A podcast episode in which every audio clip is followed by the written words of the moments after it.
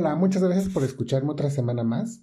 Hace un mes y a manera de homenaje platiqué de manera muy breve de Krista Ludwig y le escuchamos cantar Ortrud de Lohengrin.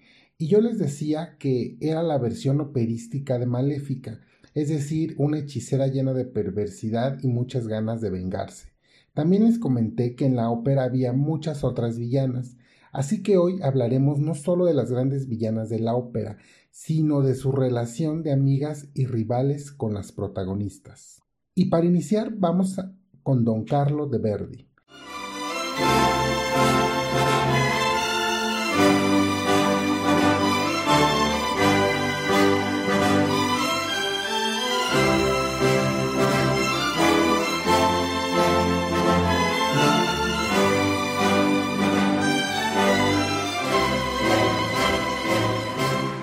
Giuseppe Verdi compuso 28 óperas y todas ellas son referentes en la ópera.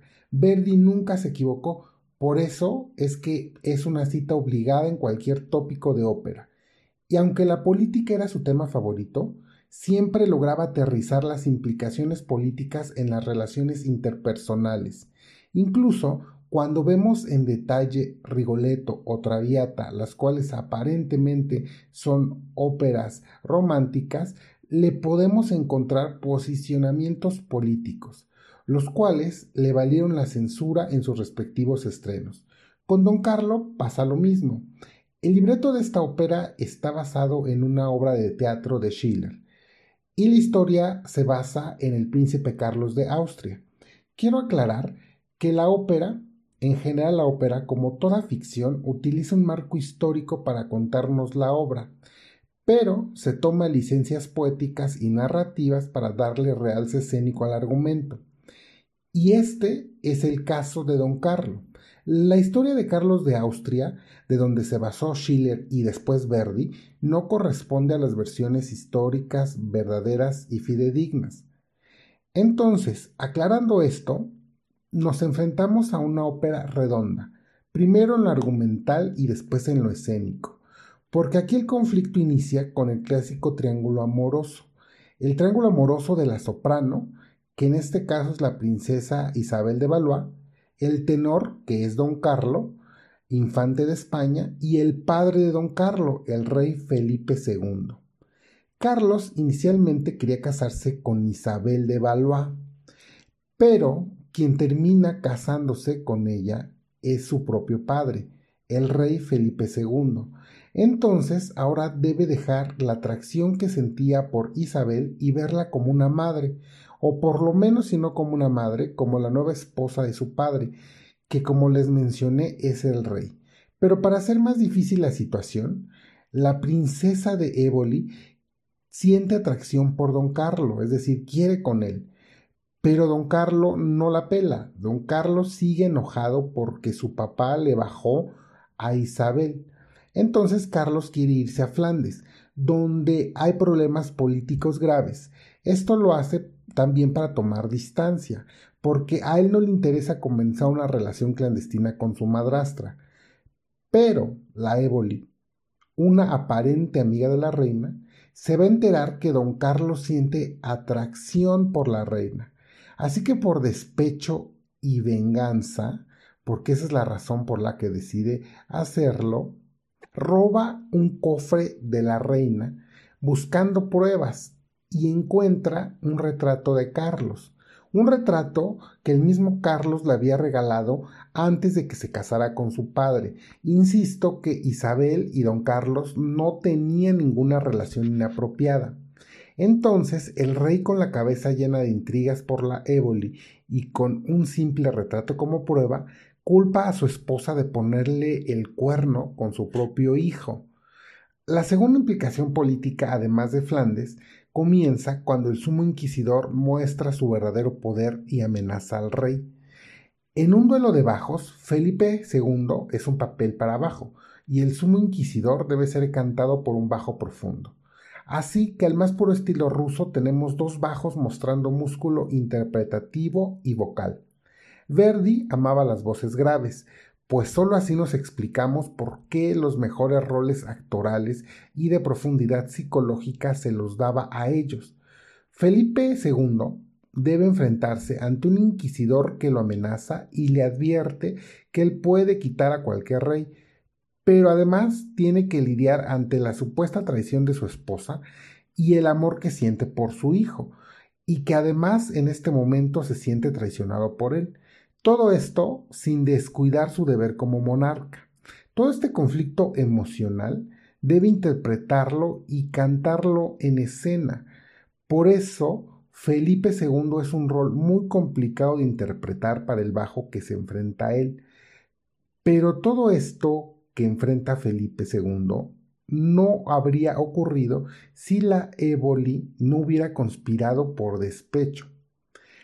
Sin embargo, la Éboli no solo traicionó a la reina al robar el cofre y acusarla falsamente, sino también la traicionaba acostándose con el rey. La Éboli, en un ataque de remordimiento, le confiesa todas estas traiciones a la reina. O sea, le dice, yo te acusé falsamente con el rey, que te acostabas con su hijo, pero yo sí me acuesto con tu marido. La reina traicionada decide castigar a la Éboli decidiendo por ella misma su castigo, es decir, le da elegir a la Éboli entre enclaustrarse en un convento o irse de exilio para siempre. Entonces la Éboli llena de remordimiento canta su famosa aria Oh don fatal, oh don cruel, que en su furor me hizo el cielo. Tú que nos haces tan frívolas, tan altivas, te maldigo, oh belleza mía. Verter, verter el llanto mío es lo único que puedo hacer. Esperanza no me queda, solo sufrir.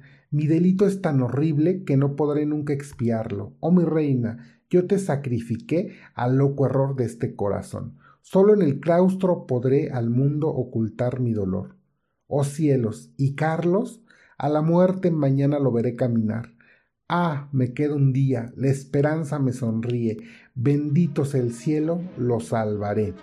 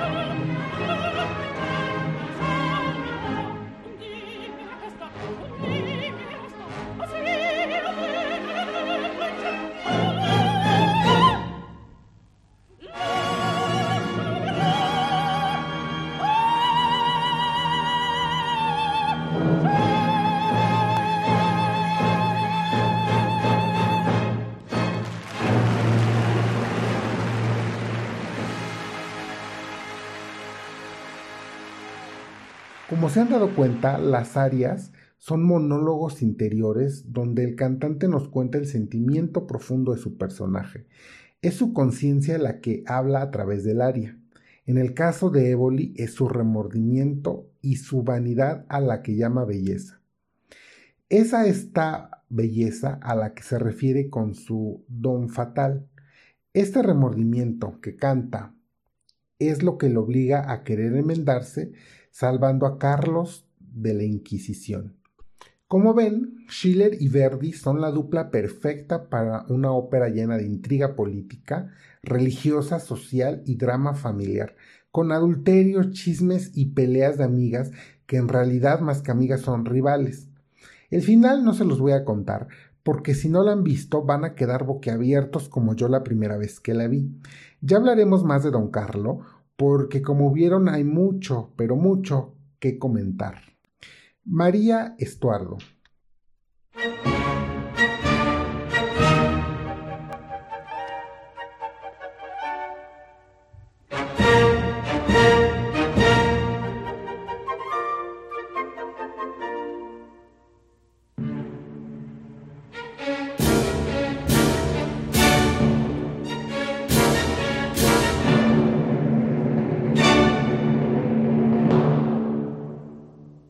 Otra vez aparece Schiller. Schiller escribió la obra de teatro de donde Donizetti decidió basarse para componer esta ópera de María Estuardo.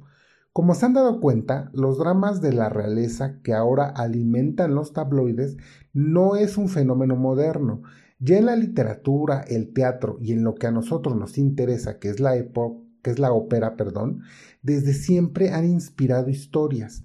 Estas obras van desde lo rigurosamente histórico hasta el chisme más morboso, igual que ahora sucede con The Crown y la realeza británica, y todos estos escándalos de Harry y Meghan. Así, de igual manera, hace 200 años Donizetti compuso la trilogía Tudor. Esta trilogía se inspira en la realeza británica.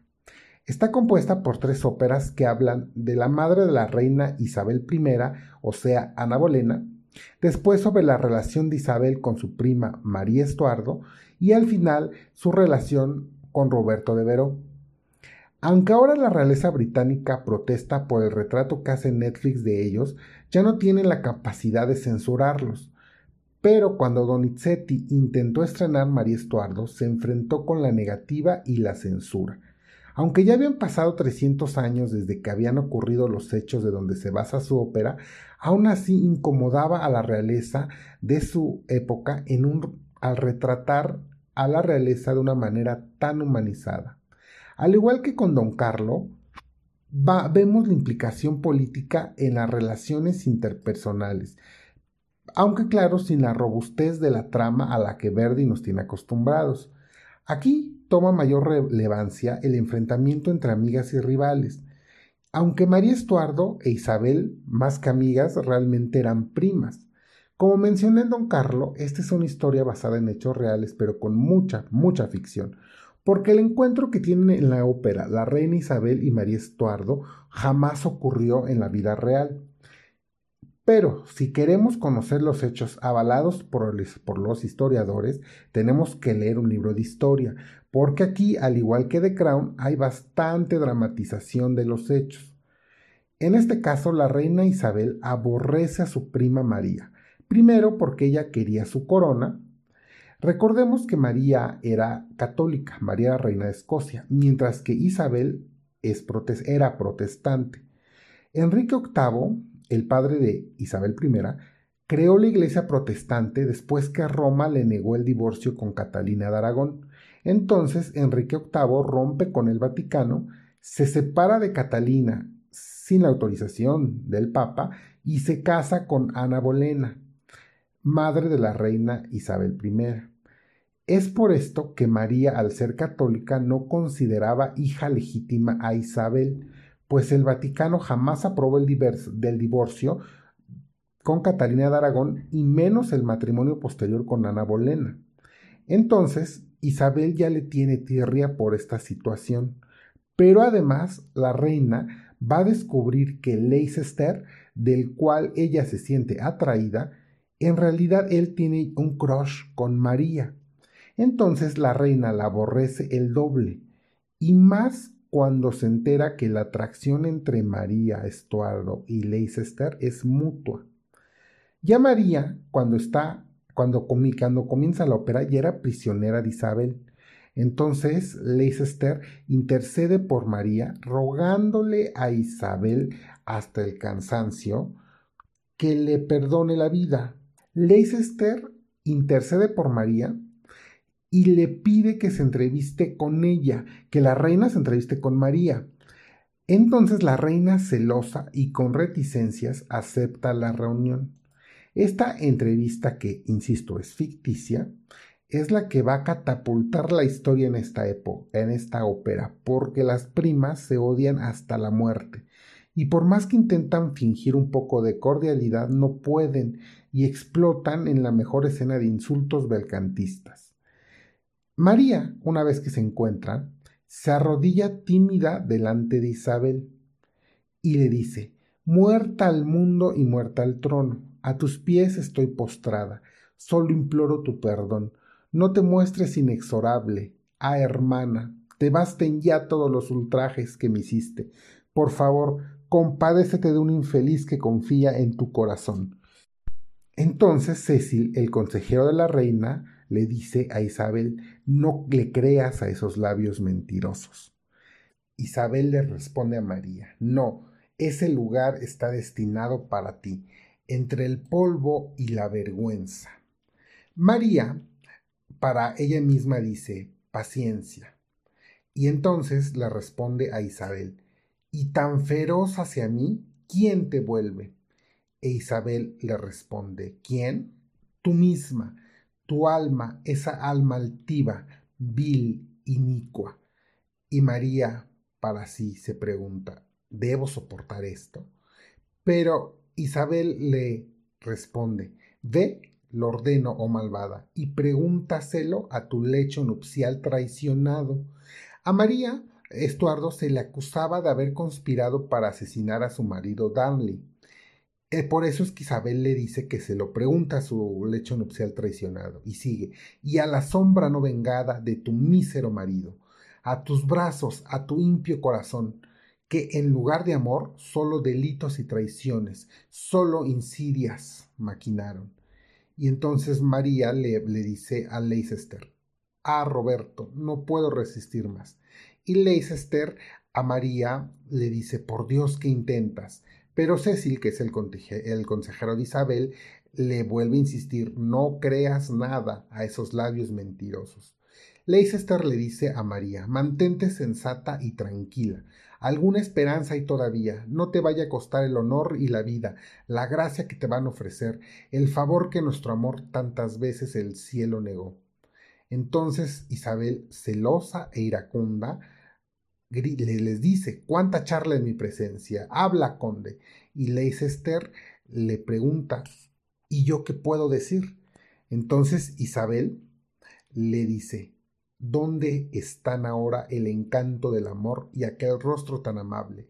Todo aquel que viene a alabarlo es premiado con un favor, pero sobre la cabeza del estuardo vergüenza eterna ha caído. Entonces María ya no resiste más y cae en la provocación y contesta, imagínense, o sea, ya Isabel todo, este, totalmente muerta de celos. Entonces, ¿qué es lo que pasa? Que María ya no aguanta y le contesta a su prima lo que no debía haber hecho y lo que le insistían que se quedara callada, pues entonces María le responde, ah, que oigo, ya no puedo resistir más. Ah, Roberto, ya no puedo resistir más. Y Leicester le dice, oh Dios, frénate. Pero María ya no puede morderse más la lengua. Entonces dice, qué insultos, qué risa sarcástica. E Isabel I, provocándola, le dice, ¿qué palabras? Tiembla, tiembla. Ana, la dama de compañía de María, Leicester y Talbot, que es su amigo, le dicen juntos a María, ¿qué dices? Calla, por favor, calla. Le intentan contener porque la situación ya está en un punto muy, muy efervescente. Y Cecil, también provocando a María, le dice, tiembla, tiembla. Entonces María explota y le dice justamente lo que no debió haberle dicho. Y le dice, ah, no, no. Hija impura de la bolena, ¿hablas tú de deshonor? Meretriz indigna y obscena, caigas sobre ti mi vergüenza. Con tu pie estás profanando el trono inglés. Vil bastarda. Entonces Isabel, furibunda, dice, guardias, aquí. Entran los soldados y Ana, Leicester y Talbot dicen qué palabras, ella delira, justo cielo, está perdida. Y Cecil y los cortesanos, qué palabras, ella delira, ya no hay esperanza para ella.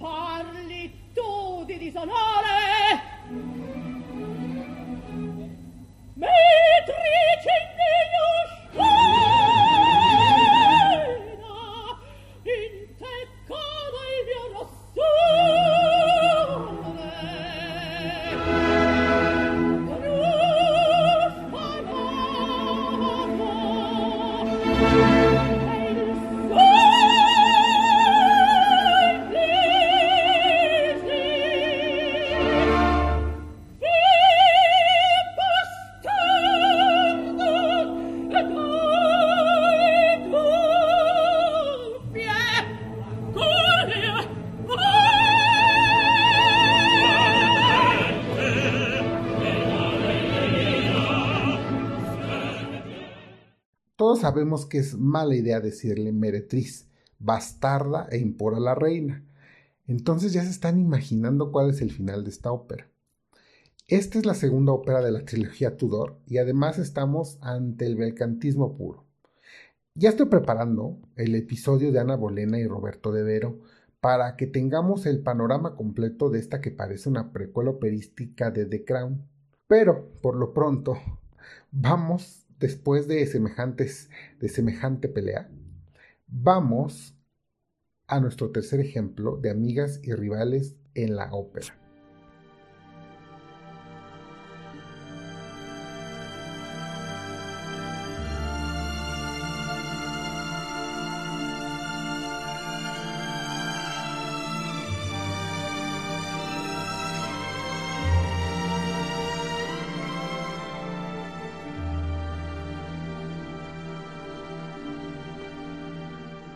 Adriana Lecouvreur, de Chilea. Esta historia originalmente es de Eugène Scribe, otro gran dramaturgo. De hecho, él escribió el libreto para muchas óperas famosas. Escribió para Rossini Le Comte d'Ory, escribió Los Hugonotes y la Africana de Meyerbeer, pero también usaron otros libretistas sus historias. ¿Recuerdan que en el episodio de óperas con finales felices platicamos de la sonámbula? Esa ópera de Bellini donde la pobre chica que en un episodio de sonambulismo se mete en pijama en la cama de un forastero una noche antes de su boda, y el elixir de amor de Donizetti, donde el protagonista quiere un amarre o un agua de calzón para enamorar a Dina. Pues estas óperas fueron escritas por Felice Romani, pero basadas en dramas de y como estas hay muchas más óperas basadas en sus obras. Ya iremos platicando en los siguientes episodios de todas estas óperas escritas o basadas en historias de Felice, basadas en historias de, perdón, de Eugene Scribe, un, un escritor muy importante en el mundo de la ópera. Pero regresando a Adriana Lecouvreur, esta vez no es un triángulo amoroso, más bien es un cuarteto, porque la princesa y el príncipe de Bouillon, cada uno tiene su amante ella, la princesa, está con Mauricio, él con la Duclos. Y la ópera inicia en una compañía teatral, donde Adriana y la Duclos, la amante del príncipe, son las primeras actrices. El príncipe llega a la, a la compañía teatral porque cree que su amante tiene un romance con Mauricio. Entonces, mediante algunas triquiñuelas, cita a Mauricio y a su amante secreta, que el príncipe cree que es la Duclos, lo cita en, una, en su propia villa, donde él planea invitar a toda la compañía teatral para demostrar ante todos la infidelidad de su amante. Pero lo que él no sabe es que esa amante secreta no es la Duclos, sino su propia esposa. Y Mauricio la cita para abandonarla, porque ahora él está iniciando una relación con Adriana Lecouvreur. Entonces, la princesa está esperando a Mauricio y su entrada en la ópera, como toda buena villana, es impresionante, intensa y arrolladora. La princesa canta cruel voluntad, dulce tortura, agonía lenta, rápido insulto, hielo, temor, inquietud, locura, miedo. Esto es la espera para el enamorado.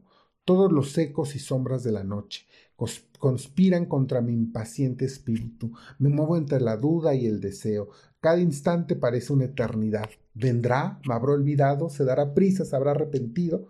Ahí está, no. Es el ruido de la corriente del río que se une al suspiro de los árboles. Estrella de oriente, no te ocultes. Sonríe al universo y si él no miente, escóltame.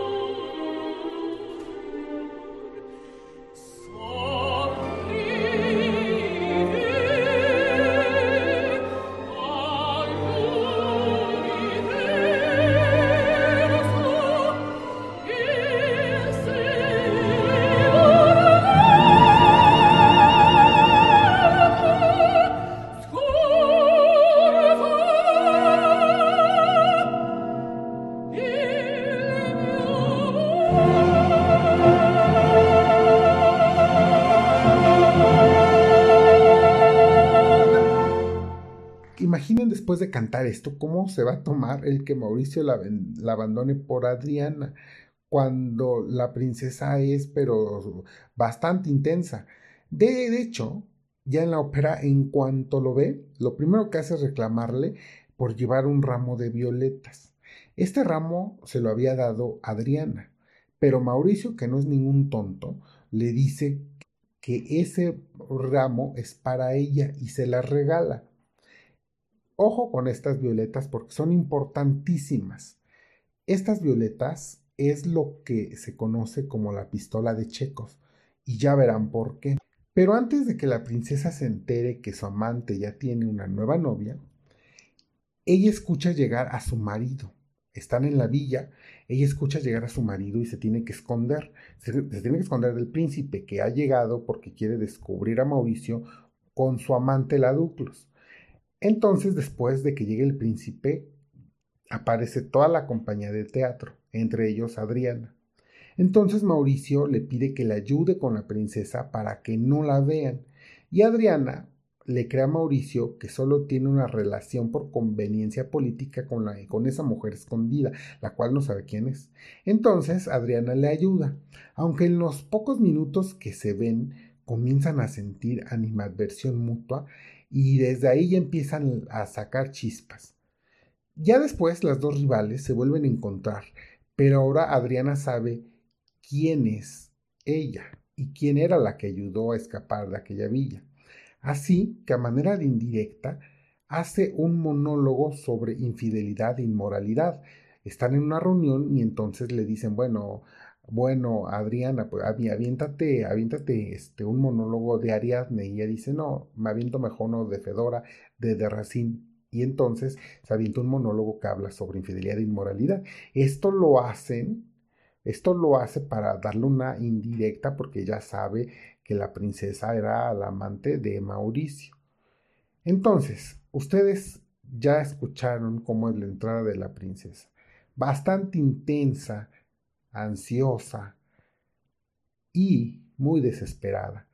Entonces, con esta personaje tan temperamental, al sentirse ofendida por el monólogo de Adriana, y además al enterarse que Adriana es su socia, muere de celos, pero además jura vengarse.